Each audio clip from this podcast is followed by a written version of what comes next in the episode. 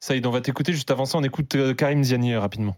Oui, après, on peut dire, euh, c'est vrai que c'est notre star. Donc, on attend beaucoup plus de lui. On sait que c'est quelqu'un qui peut nous faire gagner les matchs à n'importe quel moment. Donc, c'est vrai qu'on a un jugement un peu plus difficile avec lui que les autres parce que c'est notre star et c'est notre capitaine en plus. Oui, après, on va pas tout remettre en question sur un match. Il faut pas oublier les performances qu'il a fait avant et les performances qu'il fait en club en ce moment, qui sont exceptionnelles.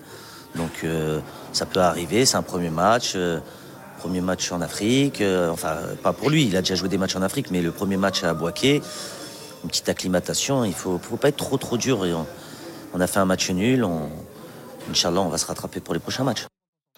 L'intervention de Ziani, elle est intéressante. Alors moi, je suis partagé entre deux visions. La première, c'est que c'est pas la République des statuts, Mhm. c'est pas la République des copains. C'est-à-dire que personne n'a sa place garantie avant un match en se disant je vais commencer une compétition en étant titulaire et je vais la terminer en étant titulaire. Ce qui est important, c'est de dire il faut mériter sa place et que aussi grand Marais soit-il, aussi grand Salah soit-il, aussi grand Mané soit-il, il faut que sa place soit remise en question parce que même pour lui, Mhm. ça va le booster à se battre pour sa place. On le sait, on a tous déjà un peu joué au football. Quand tu sais que ta place elle est garantie, que le prochain match, peu importe ta performance, tu vas jouer, ça va pas te pousser à aller chercher tes limites. Alors que tu- si tu sais que tu as un remplaçant qui en backup peut venir te chahuter, peut venir te challenger, ça change la donne.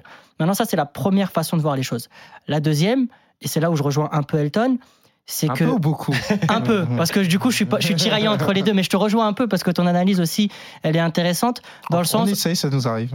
Ça t'arrive souvent. Dommage, je buvais Elle a- les paroles jusqu'à présent. Elle est intéressante dans le sens où on ne change pas tout pendant une compétition, surtout avec des gros joueurs. Le football, c'est aussi gérer des émotions, des égaux et des caractères.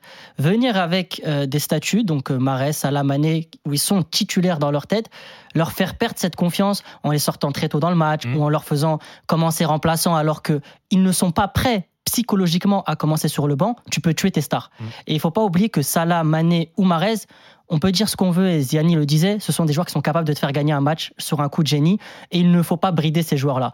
Donc je suis tiraillé entre, il faut mériter sa place comme n'importe quel joueur de l'effectif, mais d'un autre côté, il y a une gestion particulière à avoir pour les stars. Donc c'est un management que tu dois avoir euh, euh, au fil de l'eau, et surtout si tu veux euh, ne plus faire jouer euh, Mahrez, Salah ou Mané, c'est après la compétition et pas avant, ou c'est avant la compétition ou après, mais pas pendant. Je te laisse terminer en deux phrases, Amina. Pas d'accord, pas d'accord, pas d'accord. C'est la même phrase trois fois. Ah ouais, ça fait bien. trois fois pas Ça- d'accord, ça c'est beaucoup de désaccords. Rebelle quand même, hein En, en tout cas, va ça, sur trois phrases quand ça, même. ça a le mérite d'être clair. ouais. Ah ouais, je vais retrousser mes manches. là. Ça y est, je le prends personnellement.